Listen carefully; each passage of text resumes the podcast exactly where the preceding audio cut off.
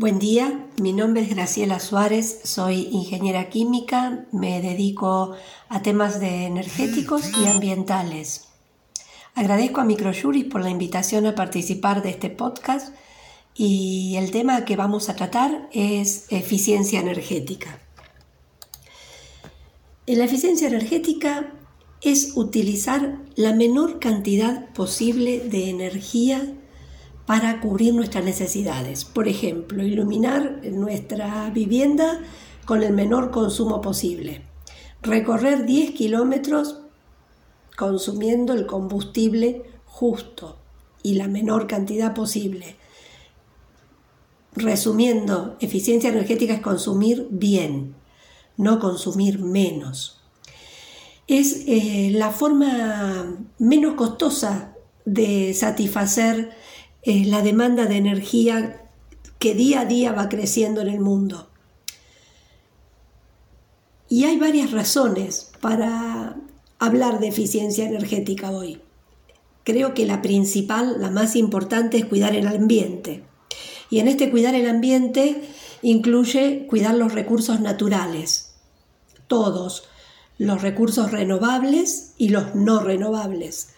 Ustedes saben que los hidrocarburos, que son la principal fuente de energía hoy, son finitos, se acaban. Hay una cantidad limitada dentro de nuestro planeta y esa cantidad tiene un fin.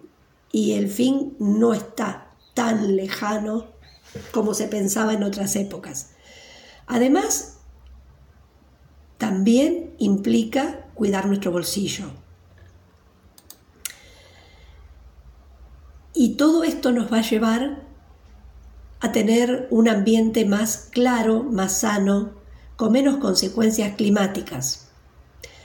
Porque la generación de energía, de la manera que nosotros eh, la consumimos, o sea, en forma de energía eléctrica o en forma de calor, genera el 25% de las emisiones de gases contaminantes, de los que generan la capa que recubre el planeta que tiene como consecuencia lo que se llama efecto invernadero, que a su vez ese efecto invernadero recibió el nombre porque eleva la temperatura global del planeta, la temperatura media.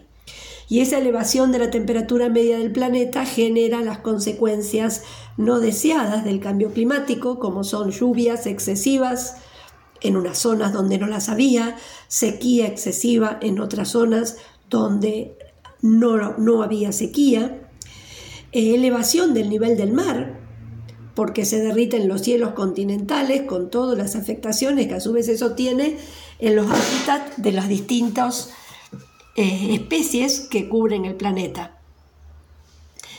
El consumo de energía ha ido creciendo desde el hombre primitivo hace un, millón de años antes de Cristo eh, hasta la actualidad. Y también ha ido creciendo eh, en qué se consume esa energía. En la era industrial hubo un cambio acelerado y profundo, allá por fines del siglo de los años 1800, eh, con la aparición del petróleo, se aceleró el consumo de energía y los usos para cada uso. Hoy estamos viviendo la época tecnológica, podríamos decir, hasta quizás se podría hablar de un cambio de modelo. Y ese cambio de modelo lleva consigo un gran consumo de energía que afecta directamente el cambio climático.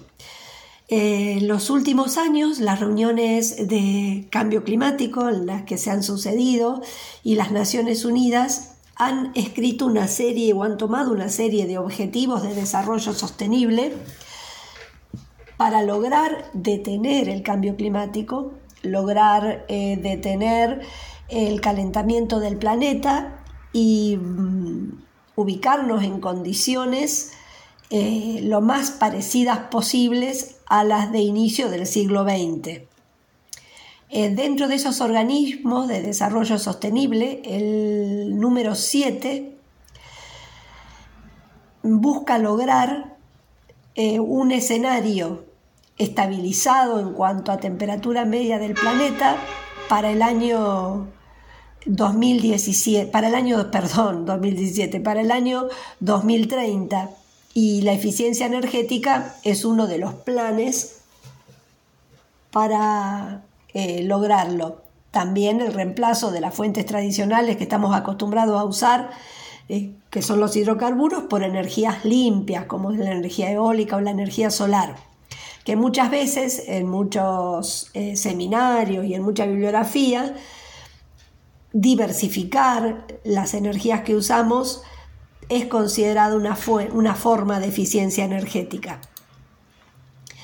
Hoy por hoy en el mundo, la energía eléctrica que se consume, el 76% proviene de los hidrocarburos. O sea, para generar energía eléctrica yo necesito mover un generador. Ese generador se mueve por una turbina y esa turbina puede ser impulsada por vapor, por gas directamente o por viento. Si yo lo hago por vapor, para lograr ese vapor necesito quemar gasoil, quemar fuel oil, que caliente gran cantidad de agua y la transforme en vapor. Ese vapor luego pasa por la turbina, la mueve y genera electricidad. Hoy el 76% de la energía en el planeta se genera de esa manera. Solo el 24% es de origen renovable. O sea, ya sea eólica, ya sea solar, ya sea a partir de bioenergía. Acá en Argentina estamos por un camino parecido. El 62% de la generación de electricidad es de origen térmico. Además de ser una generación de electricidad contaminante, es una eh, generación de electricidad cara. Las tarifas por eso también aumentan. Porque el problema es que estamos quemando un recurso que se acaba un recurso no renovable que es el petróleo.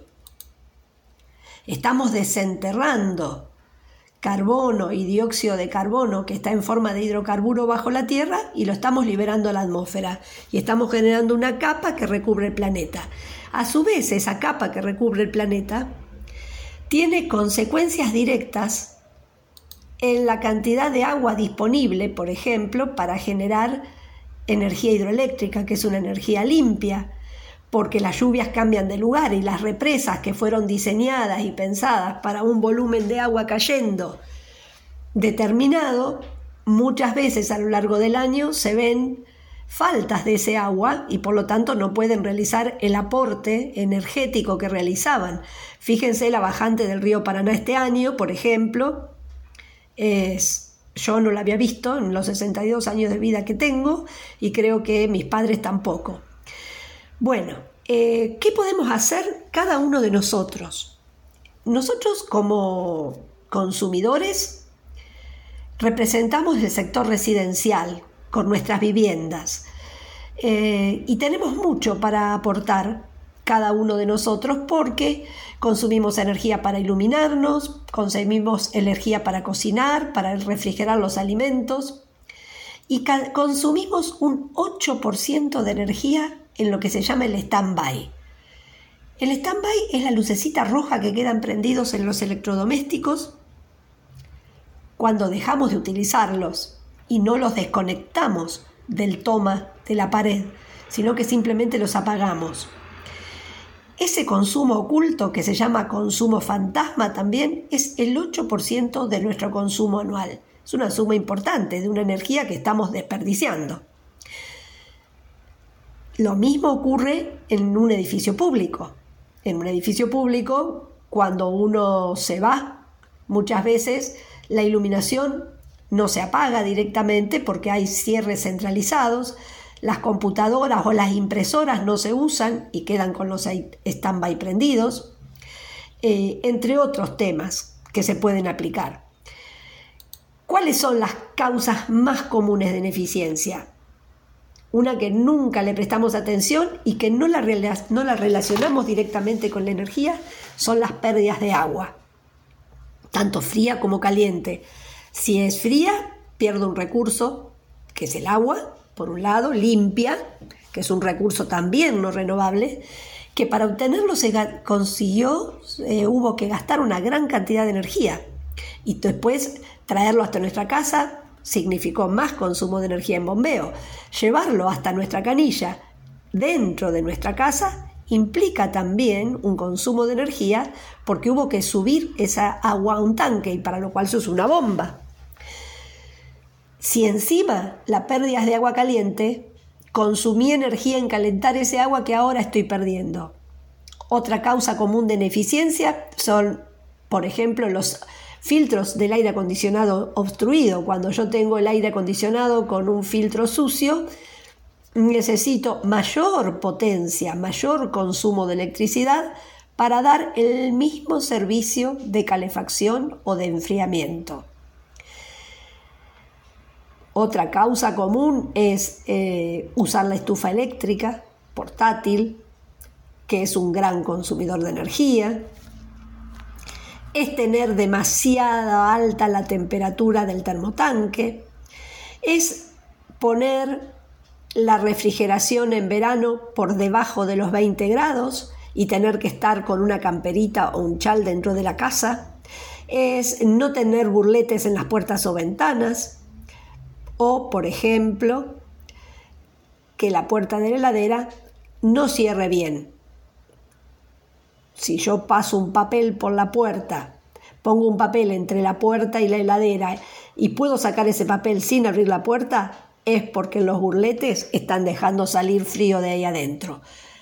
Todo eso me lleva a ineficiencias energéticas dentro del hogar. Como ven ustedes son cosas sencillas. ¿Qué pasa en un edificio? Algo parecido. Eh, hay muchas pérdidas comunes, por ejemplo, la calefacción central que no permite regular la temperatura en los ambientes y hay ambientes que dan, miran al norte y están muy, son muy calurosos y ambientes que miran al sur y son muy fríos, pero no pueden regular por sí mismos la temperatura. Entonces, lo más fácil es abrir una ventana y eso es tirar energía al aire.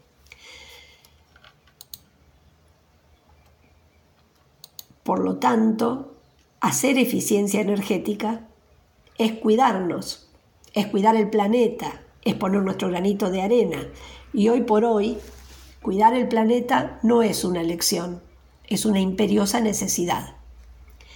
Espero que les haya servido. Buenos días a todos.